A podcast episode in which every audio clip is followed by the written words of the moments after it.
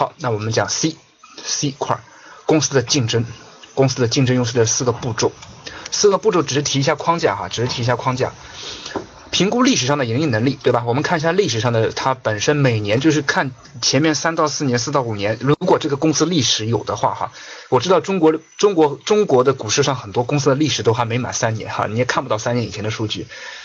呃，公司本身的一些现金流、净利润、净资产率，我们还提过说，赵老师希望说教我们的财看财报那数据上是希望它是一点点往上涨涨的，对不对？涨，如果它是。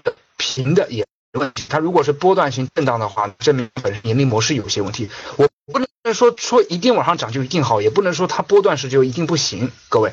但最好这样的公司安全边际高。待会儿会这张图里面会想，它是一个低风险的公司，你买它就属于安全性特别高。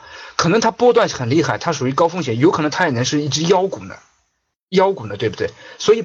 凡是不绝对，一定是综合评判分析啊！买股票不像你那么容易。如果你真的觉得那么简单的话，那咱还不如去赌马赌狗呢，对不对？好，第二个建立本身竞争优势，他就说一个安全壁垒。看这里面有哪些什么？驱动成本下降，它本身的也盈利增高，高转换成本缩费消费者啪啦啪啦啪啦啪之类的啊。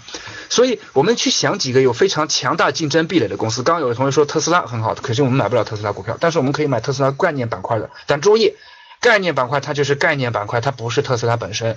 所以有可能概念是被人家人为炒作起来的。我一般不建议咱新手去碰概念板块的，啊什么什么什么一概念了，什么什么什么某某种概念，什么呃陆家嘴金融板块概念了，呃我建议还是稍微的，因为本身概念它有人人为因素很强，它不是一个实体公司。当然有可能你特别会懂，你非常懂研究，说黄黄老师放屁，我对概念特别有研究，哎恭喜你，我要的就是这种态度，你对某一板块特别研究。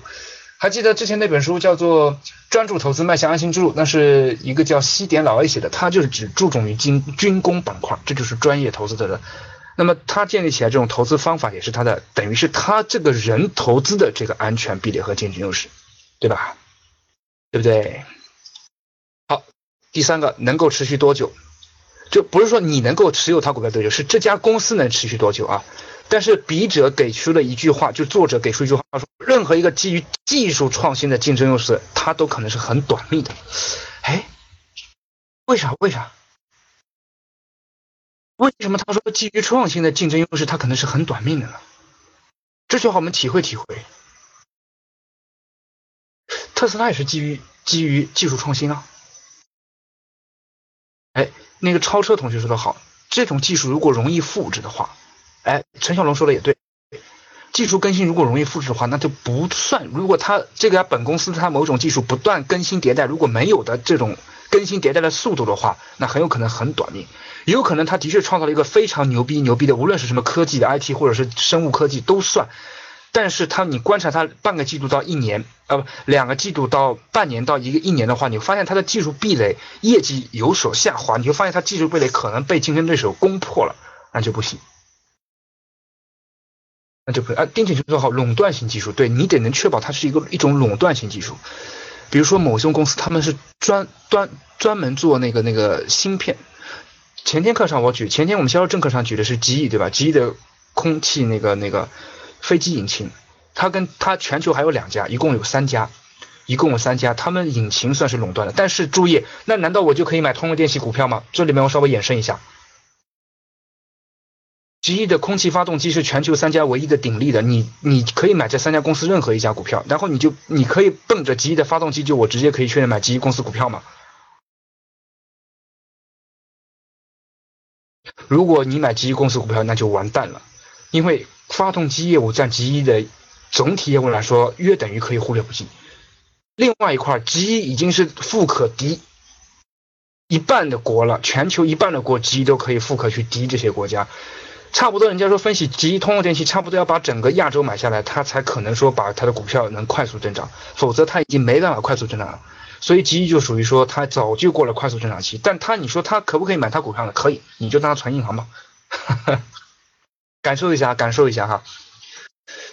所以呢，如果你发现一家小型的、小型的造飞机引擎的公司，它是一种新兴科技的公司，发动机技术目前赶不上机，但的确增长速度很快，两到三年之后，它的确形成了它一定的技术壁垒，那这种公司就恰到好处。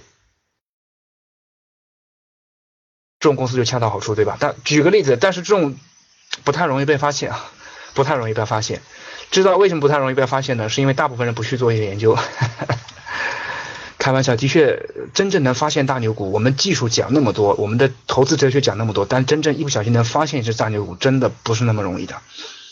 的确，有时候我还要要也要相信一点运气的成分。哇，被你发现这家股票好棒啊！好，第四个行业分析，这些行业分析呢，这句话他说的我不是特别明白。我们也是希望说，各位如果你们能读完这本书，我们一起来深入探讨。他说的这句话叫做“有些行业就是比其他行业赚钱”，这句话呢我是能够懂的，但是我不是能够特别量化这句话。某些行业就是比其他行业红容易挣钱，比如说什么行业呢？我自己的理以为哈，各位，我自己的以为，我认为说跟一些消费相关的，也就是跟尽可能跟吃喝玩乐相关的。或者再通透点，尽可能跟那种人性的人性阴暗面相关的一些股票，就会特别棒。待会儿我们会分析一个医药行业，看看医药行业里面有些麻醉制品的公司会特别受青睐。